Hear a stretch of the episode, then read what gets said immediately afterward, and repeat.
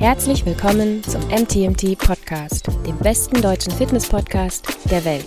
Der Podcast von Coaches für Coaches, Therapeuten und Therapeutinnen und alle, die wissen wollen, was wirklich zählt. Also ich freue mich schon auf heute dann, um mir anzuschauen, wie die anderen beiden Spiele waren. Ich freue mich auch schon. Kommentiert mal in die Kommentare rein, was ihr euch am liebsten für Sportarten anschaut. Und ob wir mal einen Podcast, weil das habe ich mir auch schon länger gedacht, über Sportsachen machen sollen. Sport.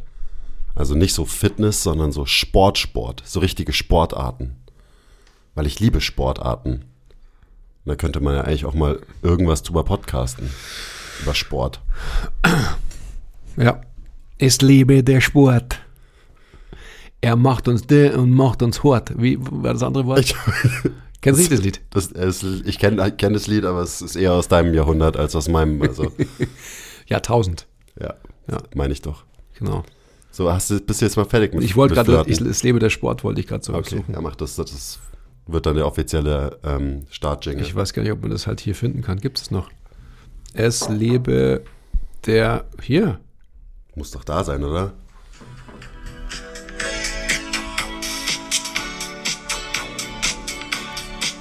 Ja, genau.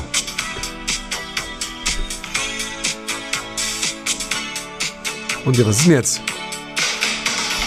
Muttersöhn allein, ich sitz da bis in der Früh und schaut beim Boxen zu.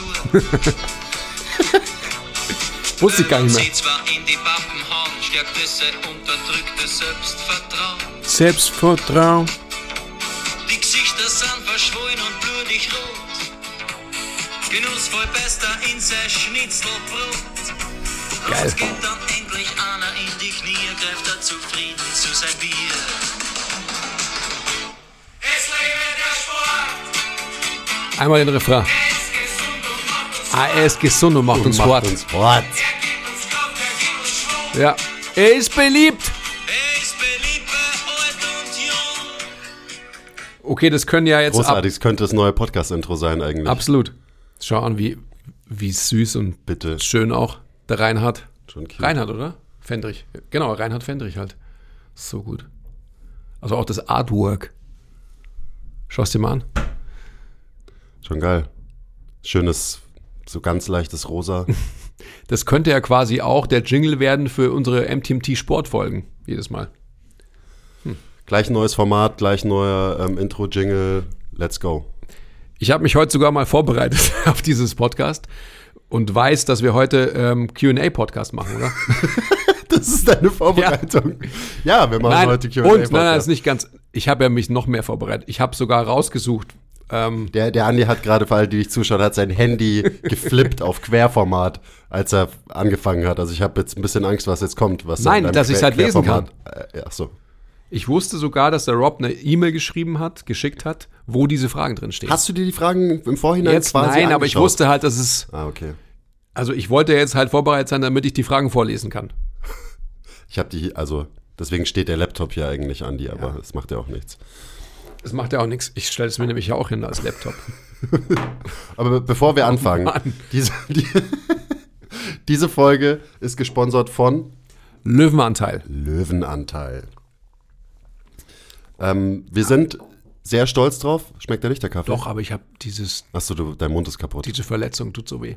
Also Andis Mund ist kaputt, weil er hat zu wenig Löwenanteil gegessen. Hm. Wir sind stolz darauf, dass unsere Partnerschaft mit Löwenanteil auch im Jahre 2024 noch weitergeht. Mit dem Code MTMT10 kriegt ihr wie immer 10% auf alles von Löwenanteil.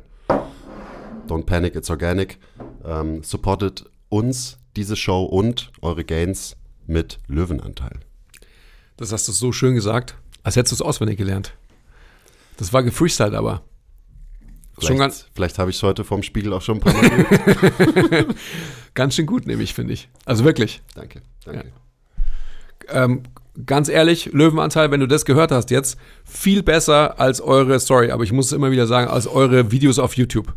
Also, Ja, ich krieg auch ähm, regelmäßig Ads geschaltet und Ads, genau. kritisch. Ja, Schwierig. Ads. Sorry, aber geht nicht. Internet-Annoncen. Okay, also, Wir stürzen uns direkt rein, oder? Gibt es noch irgendwelche? wer unseren Newsletter abonniert hat, kommt in die glückliche Situation, eigene Fragen stellen zu können. Also Leute, überlegt euch das. die wir hier auf dem Podcast beantworten. Und ihr kommt nicht nur in diese glückliche Situation, sondern ihr kommt auch, kommt auch noch in jede Menge andere glückliche Situationen, wie zum Beispiel Early Access, wenn es neuen Merch gibt, ähm, Special Rabattcodes, die ihr eben nur bekommt, wenn ihr den Newsletter abonniert habt und so weiter. Also die ganzen, die ganzen Goodies. Wir versuchen uns da schon immer wirklich was Sinnvolles zu überlegen und euch nicht nur mit Werbung voll zu kacken. Ähm, Buchkritiken, alles Mögliche, zum Beispiel. Also es, ihr kriegt tatsächlich auch einfach Content, den man nur kriegt, wenn man den Newsletter was uns so abonniert am Herzen liegt halt so. By the way, ähm, die, wir hatten jetzt eine Serie, wo jeder Coach ähm, aus dem Team ein Buch vorge vorgestellt hat. Und das, was der Basti empfohlen hat in seinem Newsletter, habe ich in meinem Urlaub gelesen. Und äh, das Buch ist absolut großartig. Also Shoutout Basti, Shoutout Newsletter, ohne die, weil ich habe den ja auch abonniert, ich bin ja nicht blöd, Leute. ähm, ohne, dieses Format wäre ich nicht auf dieses Buch gekommen. Ist äh, das beste Sachbuch, das ich seit langem gelesen habe. Hab. Ähm, und ich kann euch natürlich nicht verraten, welches Buch das ist, weil dann wäre ja natürlich die, äh, das Geheimnis vom Newsletter entzaubert. Absolut. Das geht natürlich Das nicht. geht nicht. Auch wenn ihr den Newsletter, wo der Basti dieses Buch vorgestellt hat, natürlich jetzt nicht mehr kriegt, wenn ihr euch jetzt anmeldet, weil der war ja schon. Ähm, aber trotzdem, ist geheim, Leute. Sorry. Aber wir verraten es euch dann vielleicht danach. Vielleicht am Ende der Folge, Leute. Nein. Wenn ihr den Newsletter abonniert. Ach so. Mir ist vorhin mein Pedal abgefallen, musste das Rad beim Service stehen lassen. Okay, Und damit willkommen zum heutigen Q&A. ganz genau. Folgenummer vom ähm, MT Potter, ja, ist 300. Nur nicht ganz. Nein, mir kommt schon wieder so vor, als wäre ich 300 wochenlang nicht mehr da gewesen. Wir Ist machen auch- irgendwas bei 300. Ja, genau. Also, Philipp.14. Shoutout Philipp. Hat uns Mach drei. nur Vornamen wegen Datenschutz. Also, Ja, ja, aber es geht, ging ja noch weiter. Also von dem her, ja, aber ich meine. keine Sorge. Du hast Also- ja Vor- und Nachnamen jetzt gesagt. Also. Nein. Habe ich nicht. Ist alles gut. Also, was war euer größter Gamechanger in den letzten fünf Jahren in eurer Arbeit als Trainer?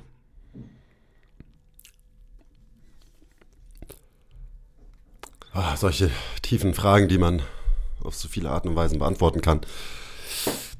Ähm, mein größter Gamechanger in meiner Arbeit als Trainer war, dass wir die GmbH gegründet haben und ich dementsprechend weniger Trainer bin und mehr Ausbilder und Dozent bin. Und das hat natürlich auch massiv meine Arbeit als Coach beeinflusst. Also nicht nur im Arbeitsvolumen, sondern auch in der Art und Weise, ähm, wie ich versuche, mich da weiterzuentwickeln und wie ich das Ganze dann in die Praxis übersetze. Also das hat mein ganzes Leben natürlich verändert, dass ich jetzt nicht mehr, also nicht mehr ausschließlich Leute coach, sondern auch noch viel mehr Sachen mache. Und ähm, das war auf mein Leben gesehen die größte, der größte Gamechanger in den letzten fünf Jahren und dementsprechend auch auf meine Arbeit als Trainer. Und was würdest du inhaltlich darauf antworten? Also hast du, welcher Einschnitt hat vielleicht die Sichtweise und die Art zu arbeiten vielleicht grundsätzlich verändert? Ich weiß nicht, ob das in den letzten fünf Jahren war, vielleicht war das auch in den letzten sechs oder sieben, Ja, aber ist ja egal. genau, ist egal. Also ich mache es schon immer so ein bisschen fest an, ähm, an PRI und so, dass wir bei den Seminaren waren, dass ich angefangen habe, mich damit zu beschäftigen. Und das ist jetzt nicht nur PRI, das war einfach nur so das Eintrittstor, ähm, dass ich und ich glaube auch wir als, als Team gemerkt haben, dass es noch viel, viel mehr gibt, wenn man Bewegen besser verstehen will, als unser sehr limitiertes Verständnis, was wir bis dahin hatten oder was ich bis dahin hatte. Ähm, und das hat mich slash uns ja auch einfach so ein bisschen auf die Reise geschickt, dass wir Bewegen besser verstehen wollen. Und die dauert bis heute an. Also das war schon so ein Schlüsselerlebnis. Natürlich gibt es noch ganz, ganz viele andere Einflüsse, die dazugekommen sind. Aber das war schon, das hat viel getriggert einfach. So, weil darüber hat man dann wieder neue Leute gefunden, neue Leitfiguren gefunden, hat sich mit, mit den Inhalten von denen beschäftigt und dann kommt man von, von denen auf die nächsten, auf die nächsten, auf die nächsten. Und ich gefühlt bin ich immer noch da drin, immer noch in diesem, ah, okay, der bringt mich zu dem Thema und das Thema bringt mich zu dem Thema und da, da hänge ich, glaube ich, immer noch. Also ich würde, wenn ich es beantworten würde, würde ich quasi das Stichwort Atmung erwähnen. Einfach so runtergestrippt, was ist die, fundamentalste Bewegung, die wir haben. Das ist nun mal die Atmung. Kreuzheben. Und sie beeinflusst eben alles und dementsprechend davon ausgehend, ich glaube, das hast du jetzt äh, festgemacht am PRI, aber mit der Atmung eintauchend in so viele Rabbit Holes wie zum Beispiel PRI, das war für mich so der Game Changer. Ja, ich glaube, die kann man fast gleichsetzen, die genau, beiden. genau, das meine ich ja damit. Ja. Also so, so runtergebrochen, die Gedanken ähm, anzustellen, was ist die Ursache der Ursache der Ursache, so mehr oder weniger. Diese verdammten Gedanken. Diese Gedanken. Gut, also da sind wir uns ja einig. Würde ich auch so sehen. Euer schönster Moment als Coach, den ihr erlebt habt, abgesehen vom Bizeps Pump nach dem Training. Boah, das ist so schön. Das ist so, Das ist das schwer. ist so wie, was ist dein Lieblingsessen? So. Wieso, wieso muss ich mich auf eins beschränken? ja, musst du ja nicht. Was soll das? Du kannst ja mal äh, zwei, drei, 15 Events äh, irgendwie erzählen, die dir jetzt so spontan in den Sinn kommen. Also ich, ich erzähle einfach mal eins, was jetzt ganz kürzlich passiert ist, so, weil das ist halt noch frisch. Siehst du. Weil man, man hat ja viele, man hat immer viele tolle Momente und ähm, ich bin auch besser darin geworden, wenn ich einen guten Moment habe, den wahrzunehmen und zu schätzen und nicht einfach nur drüber zu gehen und äh, mich lieber dann damit zu beschäftigen, äh, keine Ahnung, mit irgendwas Negativem oder so. Ähm, wicht- ganz, ganz wichtiger Skill, by the way. Ähm, ich hatte letzte Woche eine Session und da haben wir, Shoutout Yasi, da haben wir so ein bisschen am Squat gearbeitet von der Kundin. Und dann hat sie mir ein paar Tage später, also auch mit einem relativ simplen Cue, aber die, die ist halt auf einem sehr hohen Niveau. Also da ist jetzt nicht so, dass ich der von Grund auf beibringen muss, wie eine Kniebeuge funktioniert. Überhaupt nicht. Und dann habe ich irgendwie eine Sache ausprobiert, ähm, weil das hat schon mal gut geklappt mit ihr, dass eben jetzt nicht irgendwie fünf Übungen und so weiter, sondern eigentlich nur so ein Cue in, im Backsquat, wo ich so das Gefühl hatte, wenn sie das besser hinkriegt, dann, dann wird der Rest eh gut. Was war der? Kann man den illustrieren? Das war oder? den, den Squat mit einem leichten Hinge einzuleiten, ähm, mit sehr viel Fokus auf eine gestackte Position und dann quasi aus dieser leicht gehingten Position gerade runter zu droppen und wieder aufzustehen. Ähm, weil das Problem war so ein bisschen, dass sie immer im Auftakt von der Kniebeuge, so mit dem ersten bisschen Hüftbeugung, immer ihre gestackte Position aufgelöst hat. Und dann dachte ich mir so, okay, üb einfach mal so diesen Mini-Hinge in der gestackten Position und wenn du den hast, dann musst du, dann musst du gar nicht mehr viel machen, sondern nur runter und wieder hoch. Und äh, ein paar Tage später hat sie mir ein Video geschickt, wie sie das, den Opener von ihrem, also die macht Weighted Calisthenics, da gehören ja jetzt auch Backsquats dazu, warum auch immer, ähm, da hat sie den Opener von ihrem letzten Wettkampf gebeugt und das sah aus wie, wie Luft, so. Und das da muss man dazu sagen, die hat in den letzten Monaten keine Backsquats trainiert, sondern die hat nur so komische funktionelle Sachen gemacht und so lauter so Atemübungen und so komisches Zeug von Bill Hartman und so, wo man ja meinen müsste, so dass sie ihre Kraft natürlich verliert und dass die Kraftwerte deutlich runtergehen. So hätte ich auch gedacht, logischerweise. Ähm, und dann trainiert sie ganz anders ähm, und ist potenziell sogar besser geworden, obwohl sie die Sache gar nicht trainiert hat, also den Backsquat in dem Fall. Ziemlich abgefahren, also eh abgefahrener Case, über den ich, deswegen rede ich auch gerade drüber, weil es mich einfach viel beschäftigt hat, weil das so, so ihre Erfahrung, die sie da gerade gesammelt hat und sammelt, geht gegen ganz, ganz viele Dinge, die man eigentlich so sportwissenschaftlich denkt zu wissen. So, und das finde ich natürlich super spannend. Wie zum Beispiel auch, dass sie da ihren Opener-Squat einfach gesmoked hat, obwohl sie super lange nicht mehr, nicht mehr einen wirklichen Trainingszyklus hatte mit Backsquats. Und da hat sie mir das Video geschickt, eben hat diesen Squat-Versuch wegdominiert und dann hat sie noch so in die Kamera gelächelt, weil sie halt einfach super happy war, dass das so einfach funktioniert und äh, da ist mir das Herz aufgegangen. Das war ein schöner Moment. Ja, das ist ja eh so krass, oder? Wenn du halt einen, einen Profi hast, also eine Person wie sie jetzt zum Beispiel, die schon so weit ist, und dann hast du trotzdem noch so viel Raum für Verbesserung. Das ist schon sehr, sehr schön. ist geil, ja. Ja. Das ist echt cool. Ja. Also so ein bisschen so, ich liebe es, wenn ein Plan funktioniert mäßig. Ähm, toll. Und auch eben mit allem, was dazugehört. So diese ganze, ja, da, da werde ich noch, äh, noch ein bisschen drüber nachdenken müssen, weil das macht eigentlich überhaupt keinen Sinn, was bei dir gerade passiert. ja. Ja. It is what it is. Und ähm, bei dir so, was ist dein schönster Coaching-Moment ever? Ich kann mich da Oder auch gerne. di- dir nur anschließen, weil da gibt es ja sicherlich so viele. Und da jetzt so explizit was herauszupicken, das würde quasi den anderen, die man eigentlich auch rauspicken müsste, irgendwie eine Watschen geben. Die hören ja nicht zu, Andi. Das weißt du ja nicht. Stimmt. Man weiß es nie, gell, wer zuhört. Das ist eigentlich auch. Habe ich jetzt gerade, wir haben ähm, Shoutout Gysi, wir haben gerade einen äh, Menti da und das ist ja echt immer verrückt, was, ähm, was man wohl so von sich gibt und was Leute quasi halt noch ähm, so recallen können. Ja, wirst du auf einmal zitiert, was du für einen Schmarrn erzählt hast Ja, ja. vor drei Jahren oder ja, so. vollkommen, vollkommen verrückt. Also, es gibt auf jeden Fall einige, die mir jetzt spontan in den Sinn kommen. Ein Case, der ist, das ist ein recht trauriger Case eigentlich auch. Ich habe mal einen Rennfahrer betreut, also der ist so ähm, Oldtimer-Rennen gefahren und war immer so ein sehr, sehr sportlicher Mensch. Der ist dann schwer verunglückt, war danach querschnittsgelähmt und ich habe ihn quasi vor seiner Querschnittslähmung betreut und auch dann in dem Prozess der Reha und auch danach. Und der Mensch ist für mich das krasseste Beispiel von Selbstwirksamkeit und Selbstverantwortung gewesen, was ich jemals gesehen habe. Also ein Mann, der wirklich in der Blüte seines Lebens war, der war damals, glaube ich, 48 oder so, als ich angefangen habe, mit dem zu trainieren. Also jetzt mein Alter, genauso alt wie ich jetzt bin. Und ähm, habe mit dem sehr progressiv trainiert, weil der einfach halt einen sehr, sehr progressiven Ansatz für sein Leben hatte in allen Bereichen. Dann ist er quasi schwer verunglückt und dann war er kurzzeitig, wie wahrscheinlich jeder in so einem Bereich, halt in, im Tal der Tränen gefangen. Und hat sich dann aber halt selber, mh, und da würde ich nicht sagen, dass ich da wichtig war in dem Prozess, ich war halt auch dabei und habe ihn halt auch mit begleitet, weil wir uns da auch schon drei Jahre kannten, äh, mitbegleitet und danach hat der einfach gesagt, so fuck it. Und das war sein neuer Zustand, aber von dem ausgehend hat er quasi dann auch alles wieder gemacht, wie es halt vorher gemacht hat. Das war krass.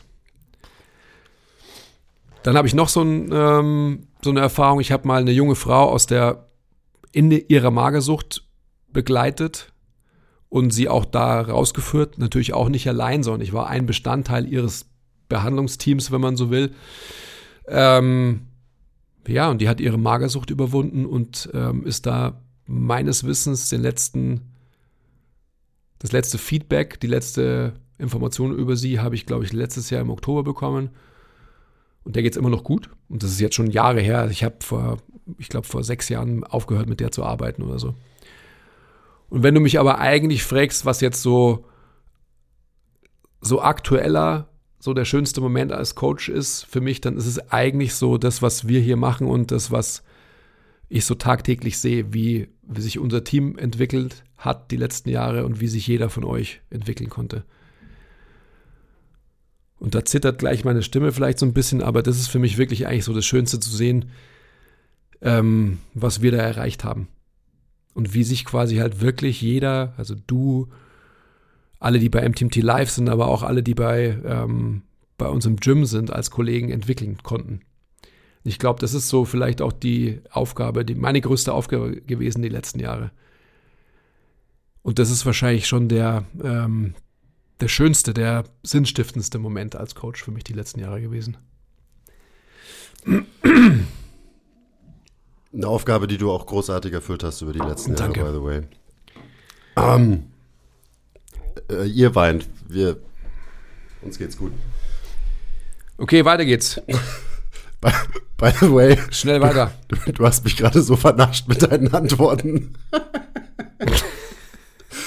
Ich habe da so einen Squad-Cue gegeben, der gut funktioniert hat und dann so. kommst du um die Ecke. Naja, es ist ja immer aus allen Bereichen, oder? Also, Klar. ja. Oh, geil. Motivational Interviewing ein Ding in eurer Arbeit? Da haben wir letztens drüber gerantet im Podcast, gell? Ist gar nicht so lange her. vor, Mhm, stimmt. vor zwei, drei Folgen oder so. Ähm, motivierende Gesprächsführung, Motivational Interviewing. Ja, irgendwie schon, aber wir machen keine Kurse darin, damit wir besser mit Menschen reden können. Für mich ist es so, und das war, glaube ich, auch Inhalt dieses Rants, den wir vor ein paar Folgen hatten über das Thema. Ähm, man kann in einen Kurs gehen und da erklären dir Leute gewisse Prinzipien und sagen, so musst du mit Leuten kommunizieren. Das kann man machen und da lernt man bestimmt auch vielleicht irgendwie was. Ähm, aber am Ende, wenn du ein Depp bist, in der Interaktion mit Menschen, dann bringt dir das auch nichts. Also das ist Erfahrung und ein Menschenmensch sein, das heißt die Grundmotivation, die du mitbringst, wenn du aufrichtiges äh, Interesse an deinem Gegenüber hast und auch Interesse daran, deinem Gegenüber weiterzuhelfen, dann brauchst du, glaube ich, keinen Motivational Interviewing Kurs machen. So. Ja. Also von daher, wir und es ist bestimmt auch so, und ich habe keinen Kurs gemacht, ähm, dass viele von diesen Prinzipien, die einem da vermittelt werden, die wird man wahrscheinlich sowieso anwenden, wenn man eben ein guter Kommunikator ist, wenn man viel, und ein gut, guter Kommunikator wird man, indem man viel kommuniziert. Also da ist Erfahrung halt wichtiger als irgendwas Gelerntes, meiner Meinung nach. Ähm, von daher, ähm, ja, interessiert mich jetzt nicht so wirklich. Ich habe gerade, Shoutout Gysi, also mit unserem aktuellen Menti, ein ähnliches Gespräch geführt. Da ging es um. Der kommt ja auch aus einem genau. Corporate-Umfeld. Der ja. kommt und der, ähm, der kann all, kann, diese Dinge kann der par excellence. Die hat er gelernt strukturell. Mhm. Und wir haben uns darüber unterhalten, wie wir den Recruiting-Prozess von Praktikanten, von potenziellen Mitarbeitern und so weiter machen. Und Ich kann mich doch genau an meinen Recruiting-Prozess erinnern, deswegen musste ich kurz lachen.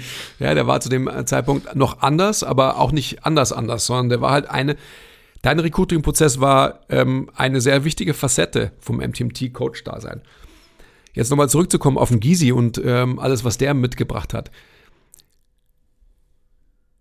Wir haben so ein bisschen vom, vom Bar-Raisen gesprochen auch. Also, mh, dass ich quasi vorhabe, dass wenn Leute neu ins Team kommen, dass sie halt eine Bereicherung für das Team darstellen in einer Facette, die ich vielleicht im Moment nicht sehe.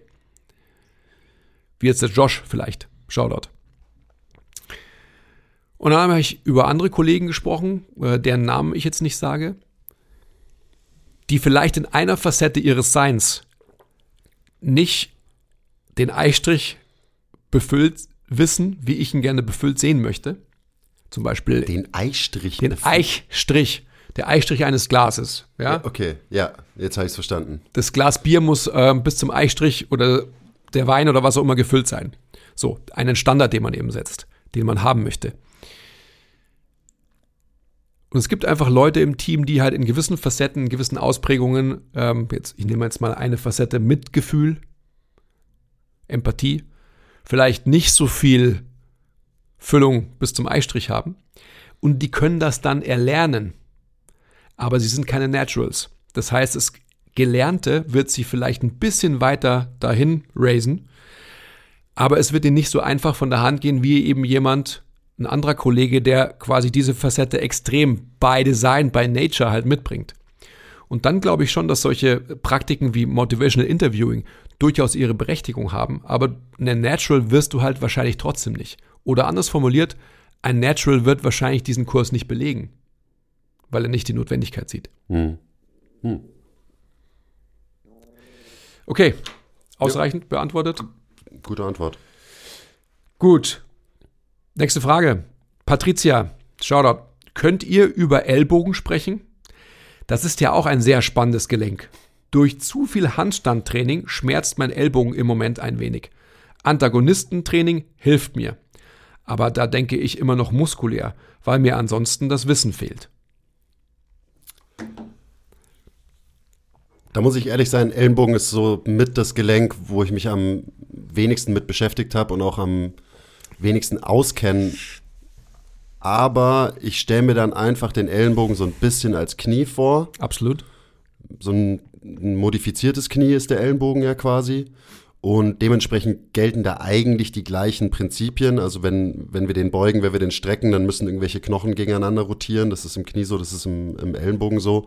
Das heißt, wenn du jetzt wegkommen willst von der rein muskulären Sichtweise, ähm, dann ist es auch so oft, wie im Knie auch so oft, ähm, vielleicht ein bisschen dran arbeiten, dass dein Oberarmknochen sich in die eine Richtung drehen kann oder in die eine Richtung gedreht bleibt, während dein Unterarm sich in die andere Richtung dreht. Also das, das wäre jetzt so ein gelenkzentrierter Approach, dass du zum Beispiel, also zum Beispiel sowas wie ein Concentration Curl, wo du ähm, deinen Oberarmknochen eher in der innenrotierten Position hast und dann rotierst du deinen Unterarm komplett nach außen und machst da zum Beispiel Curls, also einfach so in verschiedenen Relationen von Oberarm und Unterarm zueinander, auch Bewegungen gegen Widerstand machen kann gut sein. Ähm, und dann gibt es natürlich noch ganz, ganz viele andere Sachen, die man machen kann. Also es wäre jetzt nur so dieser Bewegungsblickwinkel auf die Sache. Natürlich kann man exzentrische Curls machen oder Reverse Grip Curls oder auch wirklich isoliert den Unterarm trainieren oder auch so Dinge wie das Handgelenktraining, was der, ähm, da hat der Basti zwei Posts auf Instagram drüber gemacht. Sowas kann auch sehr, sehr gut helfen, weil du eben ähm, deinen Unterarm einfach stärker machst. Auch in verschiedenen Positionen, die man sonst wahrscheinlich nicht so oft hat im Training. Ähm, ja. Und was ist jetzt, wenn man das in diesen Kontext der Frage setzt? Also Handstandtraining bedeutet ja eine Anforderung an das Handgelenk in welche Position? Ja, Extension. Also, also Handgelenk ist halt sehr gestreckt. So. Mhm. Macht es da Sinn, irgendwie den Handstand ähm, zu manipulieren? Die Position im Handstand zu manipulieren? Also den, den Handballen auf eine Wedge legen oder sowas? Ja. Kann, kann bestimmt auch Sinn machen. Ähm, eben mit Handstandtraining an sich kenne ich mich jetzt auch nicht so gut aus. Woran ich jetzt eher so gedacht habe, ist, okay, du hast bei einem Handstand halt sehr, Was, du sehr machst keinen Handstand, bei, bei MTMT ist doch Handstand Pflicht. Aber du hast ja auch nicht bei MTMT Neu- trainiert, gell? Neuerdings irgendwie schon, gell? Ja. So, nee, da mache ich nicht mit. Lass mich in Ruhe mit eurem Scheiß. So. Okay, Handstand sehr, sehr viel Kompression auf dem Ellenbogen, logischerweise. Also auch, ähm, je nachdem, wie groß und schwer du bist, halt wirklich sehr, sehr viel. Also könnte man zum Beispiel das Gegenteil davon ein paar Mal machen und viel hängen. Ähm, das wäre einfach nur jetzt so ähm, improvisiert, logisch gedacht, wahrscheinlich ein ganz guter Ausgleich. Also, das, wenn du einfach viel Handstandvolumen hast und keine Ahnung, sagen wir, du stehst insgesamt zwei Minuten auf den Händen, dann häng dich doch mal zwei Minuten hin. Am Ende vom Training ist auch ein guter Cooldown. Du atmest ganz ruhig, ähm, lässt dich quasi von der Schwerkraft nach und nach immer mehr in die Länge ziehen. Kann ich mir gut vorstellen, dass es gut tut.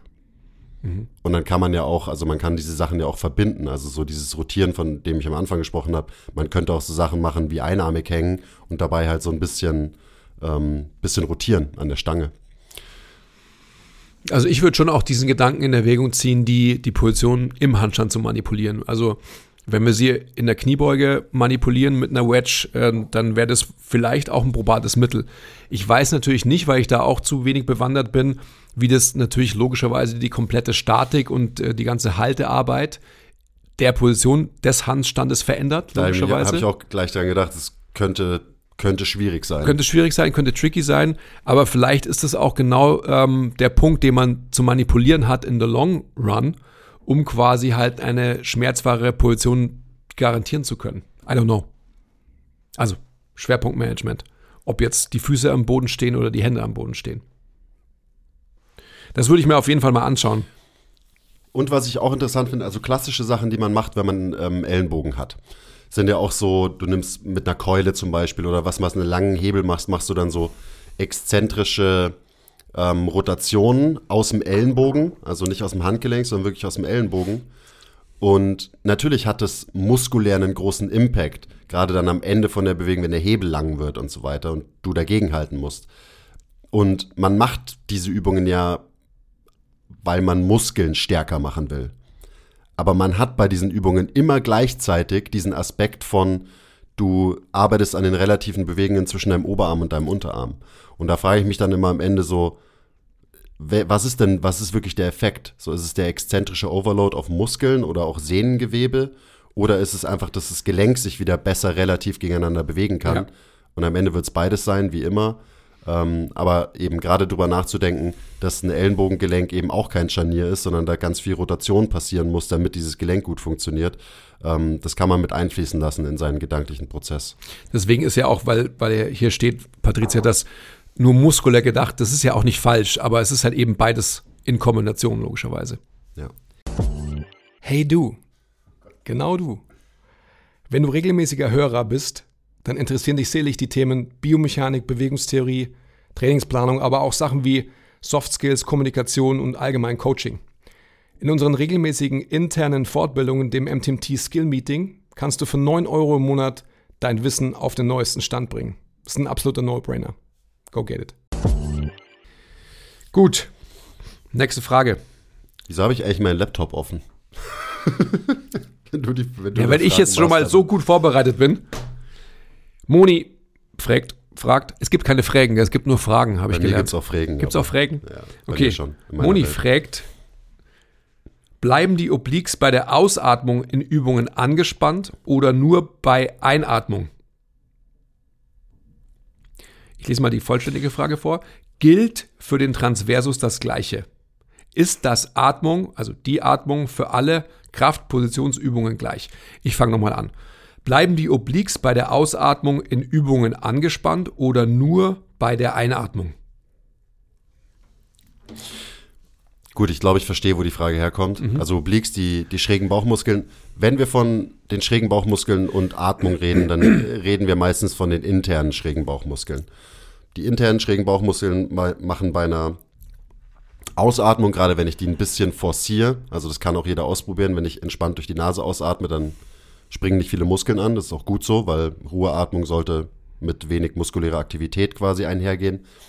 Ähm, aber wenn ich die Atmung nutze, um gewisse ähm, Formen in meinem Brustkorb zu verändern, um gewisse Positionen zu erreichen und so weiter, dann will ich ja muskuläre Aktivität, dann will ich Bewegung, dann will ich die Rippen wohin bewegen. Und die internen schrägen Bauchmuskeln, die ziehen unsere Rippen nach innen und nach hinten quasi. Also sie rotieren die Rippen nach, nach innen insgesamt. Ähm, und das ist was, Sie, sie schließen sie, kann man das auch so sagen? kann man auch sagen, So. sie, sie schließen die, die unteren Rippen. Ähm, und das ist genau sowas, ein Effekt, den wir uns zunutze machen für Atemarbeit. Und deswegen machen wir auch, ähm, wenn wir Atemarbeit machen, eben meistens eine relativ forcierte Ausatmung. Das heißt nicht, dass wir völlig unkontrolliert Leute auspusten lassen, aber deswegen kommt zum Beispiel dieses lange, vollständige Hauchen zum Einsatz, um die internen schrägen Bauchmuskeln ähm, zu involvieren in die bewegende Ausatmung. Ähm, dementsprechend beim Ausatmen, äh, da spannen die sich an, wenn du die Ausatmung richtig machst. Das musst du nicht willentlich steuern. Du musst nicht irgendwie, du nicht nur, du solltest auf keinen Fall ähm, irgendwie willentlich deine, deinen Brustkorb runtercrunchen oder sowas, weil du willst diese Muskeln anspannen. Die Muskeln werden sich anspannen, wenn du lange und voll gehaucht ausatmest. Darf ich dazu sagen, wenn du mal, weil ich glaube, da liegt einfach ein großes Problem bei uns, dass einfach, wir sind halt dauer eingeatmet und lassen keine Ausatmung mehr zu. Also halt keine, wenn man so will, versinnbildlicht keine entspannte Position mehr zu. Ja, ganz, ganz viele Leute können das nicht Ja. und haben das vielleicht noch nie in ihrem Leben gemacht. Und dann baust du einen leichten Muskeltonus auf durch diese Ausatmung. Diese Ausatmung ist äh, verbunden mit einer Veränderung in der Position vom Brustkorb. Deswegen machen wir das bei MTMT, deswegen benutzen wir Atemarbeit in erster Linie. Und wenn du dann diesen leichten Tonus nach deiner Ausatmung hast, dann sagen wir immer, dass du diese, diese Spannung für die Einatmung leicht halten sollst. Weil wenn du das nicht tust, dann atmest du in deinem gewohnten normalen Muster. Und es kann zum Beispiel bedeuten, dass deine Rippen sich einfach wieder komplett öffnen, ähm, dein Brustkorb geht auf und du atmest wieder tief ein und schickst dabei zum Beispiel die ganze Luft nur nach vorne. Wir wollen aber durch Atemarbeit neue Atemräume erschließen, Bewegungsoptionen erweitern. Dementsprechend sollst du diese leichte Spannung bei der Einatmung drinnen halten, einfach nur damit du diesen Raum geschlossen hältst durch die schrägen Bauchmuskeln. Und wenn ein Raum zugeht, muss ein anderer Raum aufgehen. Das ist die Idee dahinter. Luft wählt immer den Weg des geringsten Widerstandes. Und dementsprechend, wenn du dann sanft und langsam und lange einatmest, dann wird die Luft sich ihren Weg irgendwo anders hinbahnen, wo sie sich sonst den Weg nicht so sehr hinbahnt. Das ist ganz grob zusammengefasst so, warum wir das alles überhaupt machen, warum wir Atemarbeit machen und was das Ganze mit Beweglichkeit und Bewegungsoptionen und Biomechanik zu tun hat. Dementsprechend kannst du die Frage nochmal vorlesen. Mach ich sehr gerne, Christopher. Lieber Christopher, mein Lieber. Bleiben die Obliques bei der Ausatmung in Übungen angespannt oder nur bei der Einatmung? Okay, sie spannen sich an durch die Ausatmung und dann versuchst du leicht diesen Tonus drin zu halten. Eben nicht total krampfhaft und den Brustkorb runtercrunchen und dann irgendwie einatmen, sondern man hält einfach so eben so hier schräg am Bauch so leicht diese Spannung drin und atmet dann eben kontrolliert wieder ein. Das heißt, die Spannung aktiv behalten, das tust du eigentlich nur während der Einatmung. Gilt für den Transversus das Gleiche? Ähm, ich würde mir, ich würde keinen einzigen Gedanken an den Transversus verschwenden, wenn ich äh, Atemarbeit mache. Keinen einzigen. Weil das führt dann gerne, wenn ich jetzt sage so, oh, ich will aber meinen Transversus aktiviert halten, während der Einatmung zum Beispiel, wie, wie macht man das klassischerweise? Man zieht den Bauchnabel ein. Und wenn du jetzt versuchst, den Bauchnabel einzuziehen, während einer Einatmung, dann machst du was ganz, ganz komisches. Dann veränderst du dein Atemmuster auf eine Art und Weise, so, das will Mach ich, würde ich niemals Nicht sowas wie. Hickson Gracie dann. Es gibt bestimmt auch irgendwelche super Special Anwendungsmöglichkeiten für sowas. ähm, aber allgemein und generell, nein, don't do it. Ja. So, du, du verkrampfst dadurch deinen gesamten Bauchraum, ähm, du gibst deinem Zwerchfell nicht mehr die Möglichkeit, dass es normal arbeiten kann und so weiter und so weiter. Also denk einfach nie über deinen Transfer. Ich finde es wichtig anzusprechen, sonst schimpft die Brigitte wieder. Ja, deswegen habe ich es ja gesagt. Okay, gut, gut. gut. Ähm, genau, weil würdest du das, würdest du sagen, so, oh, ich halte jetzt die Spannung in meinem Transversus, dann ähm, blockst du dich irgendwie in allen Richtungen und eine authentische Expansion kann weder im Bauch noch wahrscheinlich im Brustkorb wirklich passieren. Und jetzt könnte man ja auch dich fragen, so, ja gut, aber das ist ja voll konstruiert und nicht natürlich, wenn ich irgendwas festhalten soll. Richtig, das ist- Training. Willkommen, willkommen im Training. Alles, was wir im Training machen, ist konstruiert und nicht natürlich. Hallo, Genau. herzlich will- willkommen. Genau. Und das ist total, also ich finde, das muss man nochmal feststellen, weil das ist auf jeden Fall ähm, eine wichtige Information. Weil sonst ist es ja für alle, die zuhören und äh, für alle, die eben da was dagegen sagen würden, eben immer so, dass man genau diesen Punkt nochmal aufrollen muss. Es ist eine konstruierte Situation, die uns dann vielleicht dazu bringt, dass wir im Alltag unter weniger gestressten Bedingungen vielleicht adaptierte Atemmuster vorfinden können Ja. und sich irgendwas zum Positiven verändert. Aber in der Situation an sich ist es ja eine Lernsituation, die erstmal eine neue Bewältigungsmöglichkeit darstellen soll. Und dementsprechend ist es natürlich auf eine gewisse Art und Weise konstruiert.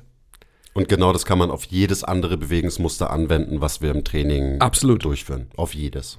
Ist die Atmung für alle Kraft-Positionsübungen gleich? Nein. Also, ich beziehe es jetzt mal auf den Atemrhythmus quasi. So, wann atmest du ein, wann atm- atmest du aus? Ähm, kommt drauf an, was das Ziel der Übung ist. Und oft kreiert man ja wieder einen Atemraum in einem gewissen Abschnitt einer Bewegung. Jetzt zum Beispiel, wenn ich einen Ruderzug mache und ich habe einen, ich habe ein Kissen so an der Brust, also so ein Chest Supported Row und meine Arme werden lang, dann öffnet sich ja irgendwie die Rückseite meines Körpers. Und wenn ich das nutzen will, um da quasi noch mehr Öffnung und Expansion reinzubringen, dann könnte ich in dem Teil der Bewegung einatmen, um das zu fördern. So, ich könnte es auch andersrum machen. Also es ist so einfach irgendwie abhängig von der von der Bewegung und der Intention, also dem Ziel der jeweiligen Bewegung am Ende. So wichtig. Das Und- Wort Intention hier. Dementsprechend mache ich auch, je nachdem, wen ich vor mir habe als Kunden, lasse ich zum Beispiel die eine ähm, in der Konzentrik einatmen und die andere in der Exzentrik einatmen. Da, das ist dann eben so, okay, was ist beim Assessment quasi rausgekommen, sage ich jetzt mal, und so weiter. Genau.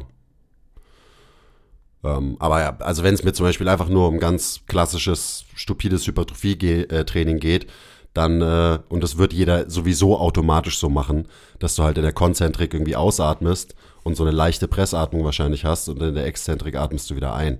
Ähm, und das ist mir auf jeden Fall zum Beispiel auch lieber, als dass jemand die Luft anhält.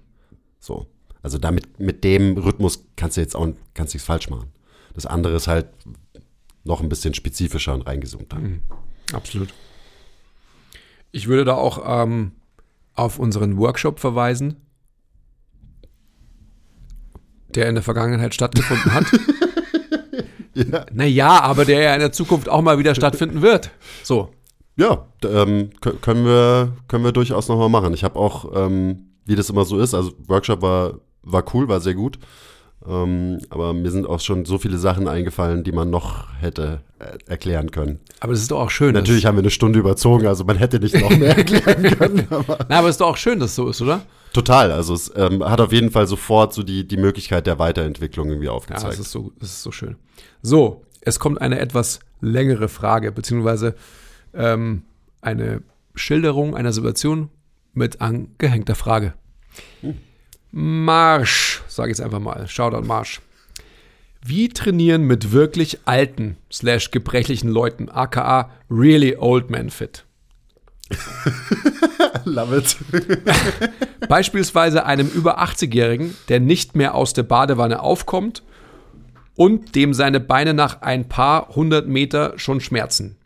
Idee Doppelpunkt Push-Pull-Legs, möglichst einfach und zu Hause möglich, zum Beispiel Wand-Push-Ups, Türrahmenpuls, Absetzen und Aufstehen von Bank. Eigentlich wäre im Alter, in Klammern und wahrscheinlich immer, auch noch was Koordinatives fürs Hirn anspruchsvolles, Spaßmachendes gut. Und vermutlich wären schwere Lasten eigentlich auch besser als Bodyweight-Stuff, weil dann mehr Last auf Knochen und Muskeln wirkt, was Osteoporose und Sarkopenie noch besser vorbeugen würde. Könnte man, außer mit richtigen Gewichten, ja vermutlich auch durch Sprünge oder ähnliches schaffen. Wie würdet ihr das angehen? Und kann man mit Bodyweight-Übungen plus Sprüngen ähnliche Effekte auf Knochen und Muskeln erreichen wie mit externen Gewichten? Danke schon mal. Falls es dafür eine Case Study in den Skill Meetings gibt, auch gerne darauf verweisen. That's a mouthful gewesen. Ähm, da steckt echt viel drin, da könnte man, da kann man lang drüber reden. Erstmal, ich antworte auf den aller, allerletzten Part. Es gibt tatsächlich eine Case Study, die habe ich mir vorgestern noch mal so grob angeschaut. Ähm, in dem Skill Meeting zu Plyos vom Nils gab es eine Case Study über einen auch älteren Mann, der bei uns trainiert. Über den haben wir so ein bisschen gesprochen im Kontext eben Sprünge, Plyos, was zu welchem Zeitpunkt mit dem trainiert wird und warum. Ähm, das ist, glaube ich, schon mal sehr interessant. Also Der ist zwar älter, aber der ist ähm, definitiv ein 100% anderer Case, als den ja, ja, du also hier der, der, schilderst. Ist, der ist nicht, äh, also der, ist er der All-Time äh, Record Holder, was Session, trainierte Sessions angeht? Nein, natürlich bei nicht. MTMT. Das denkt er immer. aber er, also er ist Top 5 auf jeden Fall. Top 5 ist er auf jeden Fall, ja. Und ähm, dementsprechend ist er auch nicht mehr gebrechlich. Wenn das, vielleicht war er es davor, äh, davor, ähm, weiß ich nicht, da kann Highly gebrechlich Okay, natürlich. hochgebrechlich, bevor er hergekommen ist, aber inzwischen ist er natürlich nicht mehr gebrechlich. Aber trotzdem sind die Prinzipien, die da angewandt werden, ähm, die könnte man genauso nehmen und in einer ähm, abgeschwächten Form auf diesen sehr gebrechlichen, really olden äh, Dude hier anwenden aus deiner Frage. Okay. Ähm, ja, was sagst denn du so? Naja, ich finde so ein bisschen, also das sind ja alles natürlich, ja, duh, was du sagst, logischerweise. Aber ähm, also Skill-Meeting anschauen, das ist ja da. Skill-Meeting anschauen ist ja eh klar. Also das, das, das nicht besser, besser Deal im Fitness-Game. Aber was ich sagen möchte ist, ähm, es geht ja immer darum, eine gewisse Reizschwelle zu erreichen. Und wenn dieser 80-jährige Mensch ähm, seine Reizschwelle erreicht, wenn er normale Kniebeugen macht, dann reicht natürlich das Körpergewicht erstmal vollkommen aus. Also die Sachen, die du da aufzählst und so weiter, die sind natürlich alle richtig. Aber wenn der Mensch erstmal die Kapazität entwickeln muss, eine normale Kniebeuge mit seinem eigenen Körpergewicht zu erreichen, dann ist das ja schon der Stimulus, den er braucht in diesem Kontext. Genauso mit allen anderen Übungen auch. Das ist ja Mai, also Progressive Overload ähm, in allen Bereichen. Und wenn man das verstanden hat, oder? Auch das hatten wir im letzten Skill-Meeting, also schaut euch das an, das ist schon draußen. Ja, ja, das ist draußen. Es ist ja in allen Facetten, in jeder Qualität, in der Ausbildung einer jeder Qualität ist es immer das Gleiche.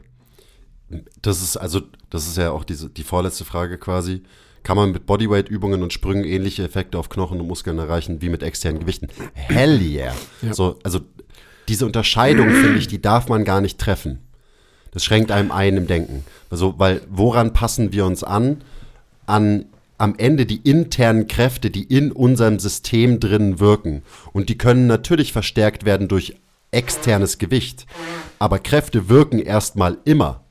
Und eben, das ist das, was der Andi gerade gesagt hat. Ähm, das eigene Körpergewicht und zusammen mit der Schwerkraft reicht wahrscheinlich für diesen Menschen als Trainingsreiz, weil Kräfte wirken ja trotzdem. So. Also es gibt, ist, ein, ist ein fließender Übergang, ob du was mit Körpergewicht oder einer 1 Kilo Hantel oder einer 10 Kilo Hantel machst. Dementsprechend darf man nie denken, oh ja, ähm, weil ich jetzt kein externes Gewicht gerade äh, verwendet habe in der Übung, ist der Effekt auf XY irgendwie schlechter. So. Das ist eben, das ist eine Unterscheidung und das, das ist, glaube ich, eine sehr, sehr wichtige Unterscheidung, ähm, die man gar nicht treffen sollte. Sondern das ist ein, ein fließender Übergang und je nachdem, welche Bewegung, welche Position, mit welchen Hebelverhältnissen, bla bla bla, ähm, kann Körpergewicht auch ganz schön schwer sein. Also das Körpergewicht verhält sich ja auch unterschiedlich, je nachdem, wo du dich gerade befindest im Raum und eben welche, welcher Hebel auf welches Gelenksystem zum Beispiel wirkt, etc. Okay, ähm, das war nur, um deinen Punkt nochmal zu unterstreichen. Mir ist, ein, mir ist ein Kunde eingefallen, der ziemlich genau in dieses Raster passt, den ich mal hatte. Das ist einer von diesen Kunden, die ich mir zurückwünsche, ähm, weil ich damals noch kein besonders guter Coach war. Und weil ich das zum Beispiel damals nicht verstanden habe und weil ich dem viel zu schnell viel zu viel abverlangt habe. Was war das Ende vom Lied? Er hat aufgehört zu trainieren. Vollkommen zu Recht. Ich habe einen scheiß Job gemacht. Ähm, dementsprechend, bei so einem Menschen, so, wenn der wirklich, ich meine, der kommt nicht mehr aus der, aus der Badewanne hoch. So, da muss man ganz, ganz locker anfangen. Auf jeden Fall erstmal mit Körpergewichtsübungen. Und die Sachen, die du da skizziert hast in der Frage, so, die sind natürlich total sinnvoll erstmal zum Einstieg. Weil lieber unterfordere ich so einen Menschen ein bisschen für eine gewisse Zeit, anstatt dass ich zu schnell reingehe und ihn überfordere. Weil dann sind die negativen Konsequenzen viel, viel, viel, viel höher als die verpasste Chance durch vielleicht eine leichte Unterforderung am Anfang von einem Trainingsprozess. So, das ist echt wichtig, weil den, de, der Fehler, so, ihr merkt es ja, so, der, der ist mir bis heute nicht aus dem Kopf gegangen. So, ich denke immer noch an diesen Dude. So, der war auch übrigens extrem nice. So, ähm, super sympathischer Kerl, aber eben ist er nach seinem ersten Zehnerpaket dann nie wiedergekommen. Und ich weiß, dass gerade so ein Mensch wie der natürlich extrem von einem guten Training ähm, profitieren würde. Also ja, hm, die Reizschwelle ist bei solchen Menschen sehr weit unten. Daran muss man sein Training anpassen. Ja, und ich, also Das bringt es eigentlich auf den Punkt. ich, ich kann einfach immer nur das sagen, was ich immer sage. Es geht einfach um Harmonierung über Optimierung. Also wenn man immer in so einem Kontext denkt, so, was müsste ich alles richtig machen, um den Menschen so schnell wie möglich voranzubringen, dann ist das, der, der Gedanke ist ja sehr löblich erstmal. Aber es geht einfach darum, dass man so einen Menschen in Anführungsstrichen richtig trainiert, indem man ihm oder ihr, jetzt in dem Fall ihm, so viel Selbstvertrauen und Selbstwirksamkeit mitgibt, dass man eben durch Training auch den Alltag besser meistert und den Menschen nicht überfordert, was du gerade schon gesagt hast. Und die Regelmäßigkeit, die Konstanz ist natürlich für so einen Menschen mindestens genauso wichtig, wenn nicht sogar wichtiger, weil einfach der Verfall ähm, und die Sarkopenie halt ein Motherfucker sind und dementsprechend ähm, die Wahrscheinlichkeit, dass der Mensch besser wird, nur, nur ausschließlich dadurch gewahrt bleibt, dass der Mensch regelmäßig was macht. Und regelmäßig heißt dann wahrscheinlich zwei bis dreimal, vielleicht sogar viermal so ein Mini-Programm, das aber den Menschen ermächtigt, einfach den Alltag besser zu bewältigen. Und darauf aufbauend wird sich dann alles, auch was du geschrieben hast, alles Koordinative und so weiter erstmal ermöglichen lassen. Ich glaube, solche Dinge vergessen wir immer wieder, dass einfach ähm, neben allem, was man so theoretisch, technisch irgendwie halt vermeintlich richtig machen kann, das Leben halt der größte Faktor ist. Der Satz, der da drin steckt, der ist natürlich auch sehr, sehr wichtig. Eigentlich wäre im Alter und wahrscheinlich immer auch noch was koordinativ fürs Hirn anspruchsvolles, Spaßmachendes gut. Mhm. Ja, was Spaßmachendes ist extrem gut für den. Ähm, ah, mir fällt jetzt nicht der Instagram-Handle ein, aber ich hab, ich folge einem, ich glaube, es ist ein Holländer, der ganz, ganz viel mit alten Leuten trainiert ähm, und sich immer so Spiele ausdenkt und dann halt so ein Altersheim halt einfach so der, der kommt auf die geilsten Ideen ähm, und der, der verkörpert das, weil der bringt alte Menschen, die wirklich sich überhaupt nicht mehr bewegen im Altersheim, ähm, bringt er dazu, sich zu bewegen, auch wenn es teilweise nur irgendwie im Sitzen ist und die müssen nur ihre Arme bewegen oder so. Das ist natürlich jetzt blöd, dass ich nicht weiß, wie der heißt auf Instagram. Ähm, aber der macht es zum Beispiel großartig. Der denkt sich einfach irgendwelche dummen Spiele aus. Die Leute haben Spaß und merken nicht, oh, ich trainiere jetzt gerade oder so. Ähm, aber die bewegen sich, die fordern ihr Hirn durch koordinative Aufgaben und so weiter. Super geil. Mhm. Also, und da kann man auch, da sollte man kreativ werden. Da kann man alle möglichen Sachen machen. Alles. Und das sehen wir bei uns, also mit den, mit den älteren Herrschaften, mit denen wir trainieren. Ja. Einfach Bälle werfen zum Beispiel. So, reagieren, fangen und so. Das sind einfach solche Anforderungen, die man halt irgendwann nicht mehr macht als Mensch. Leider. Und auch so Sprünge, also auch da muss man natürlich vorsichtig sein, da braucht man eine sinnvolle Progression, aber das ist auch, das ist ultra ermächtigend für, gerade für ältere Leute. Also, da fällt mir auch eine, da gab es auch mal eine Case Study. Ja, wahrscheinlich haben wir sogar noch, noch mehr Case Studies als die, die ich am Anfang ähm, skizziert habe. Eine ältere Dame, die bei uns trainiert, die halt äh, seit Jahrzehnten nach ihrer Aussage nicht gesprungen ist. Und äh, die springt halt jetzt von, keine Ahnung, von hohen Boxen runter. Also auch halt Belastungen, die sie so im Alltag nie haben wird. Ähm, aber sollte sie mal irgend so eine Belastung haben und irgendwo runterfallen oder einfach stürzen oder so, dann ist sie verdammt nochmal ready.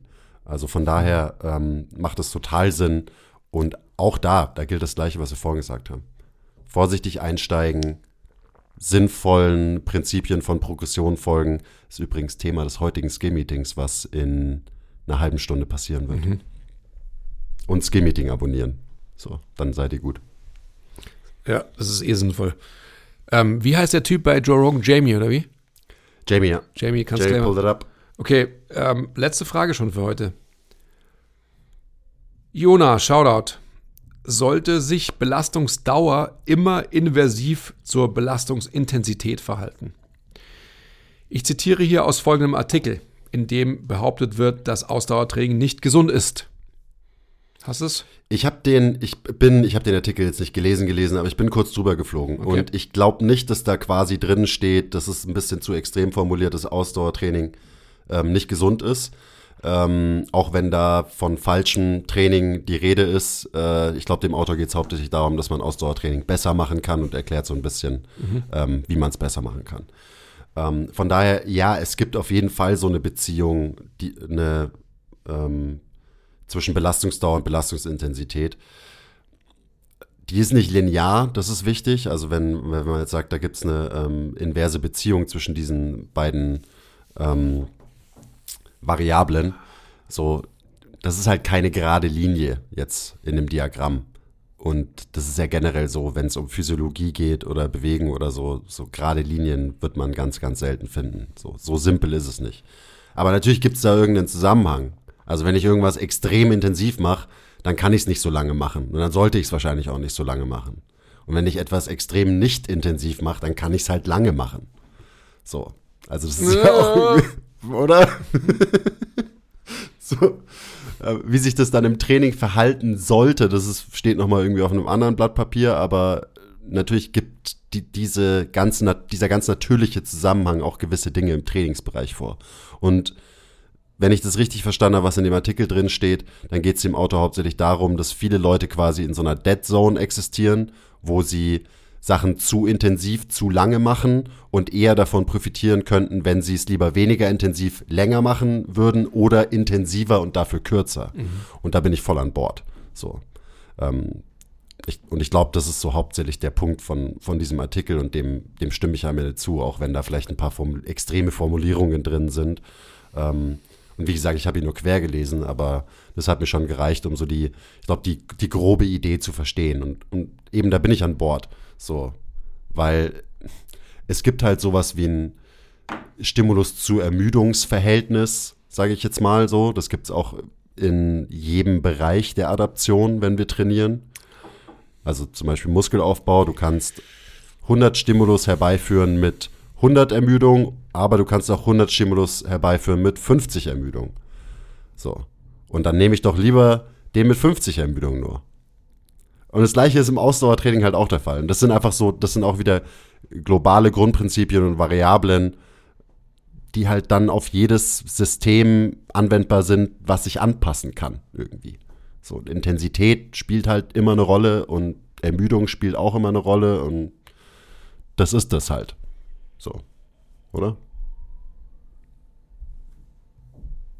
Oder was sagen Sie, Herr Klingseisen? Ich habe dem Sollte sich Belastungsdauer und Invers äh, sich immer, Belastungsdauer immer invers zur Belastungsintensität verhalten. Ja, das ist irgendwie halt da, oder? Ja. Und weil dann auch so ähm, in dem Artikel wird so und so wird behauptet, dass es nicht gesund ist. Wie gesagt, ich hab das, ich finde nicht, dass das da drin steht. Da steht halt nur drin, dass viele Leute halt die Ausdauertraining scheiße machen und man es besser machen kann.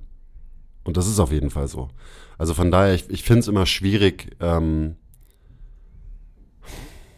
dass man vielleicht auf eine extreme Aussage, wie da steht irgendwo die Formulierung falsches Training drin, dass man dann auch sehr, sehr extrem drauf reagiert und sehr schwarz-weiß drauf reagiert. Also nee, lest dir das erstmal durch und selbst wenn der Autor gewisse Begrifflichkeiten und Formulierungen verwendet, die vielleicht Dinge schwarz-weiß zeichnen, trotzdem die eigentliche Message, um die es geht und die da immer noch drin steckt, die sollte man deswegen nicht übersehen, weil die vielleicht total wertvoll ist. So. Ich habe den Artikel nicht gelesen. Ich würde natürlich da hinzufügen, wie immer, also für mich ganz persönlich, also in diesem ganzen Optimierungswahn und so weiter, den wir als Gesellschaft haben,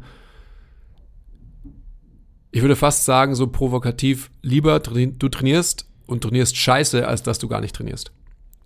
Klar. Oder? Also so.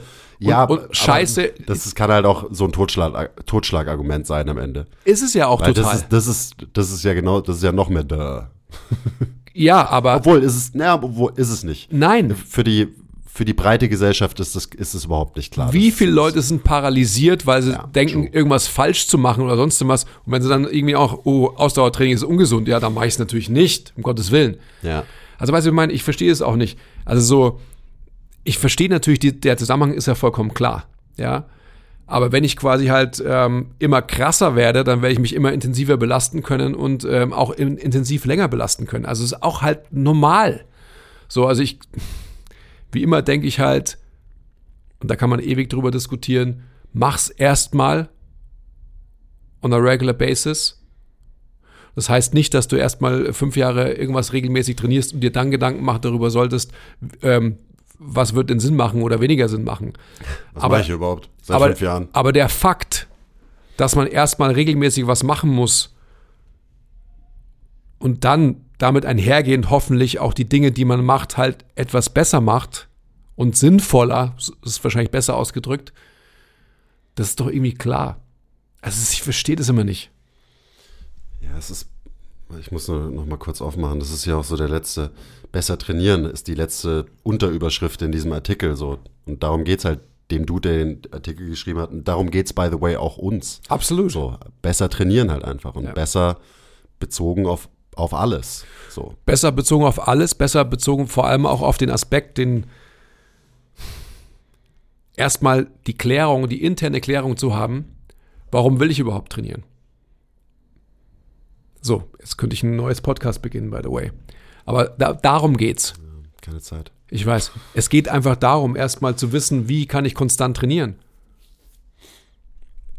Das ist die grundsätzliche Klärung, die ich vornehmen muss, um dann darüber hinaus mich quasi inhaltlich fortzubilden und zu sagen, okay, wie mache ich denn mein Ausdauertraining, dass es halt sinnstiftend ist?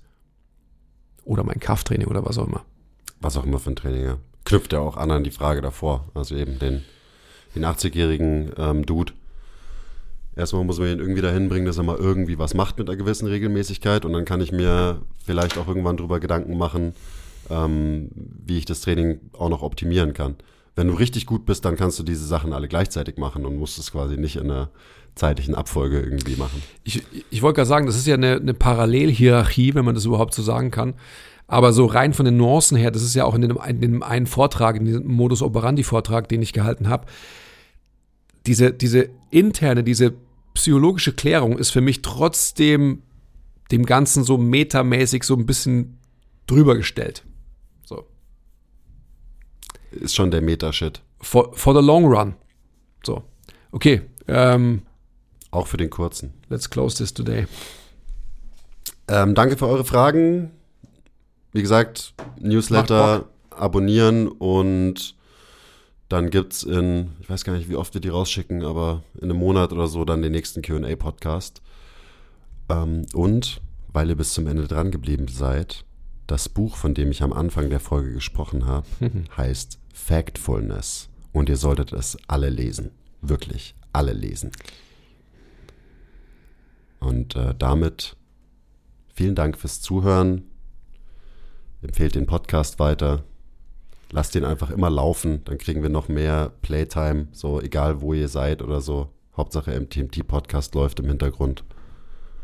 Und ähm, bis zum nächsten Mal. Für euch. Okay, bye.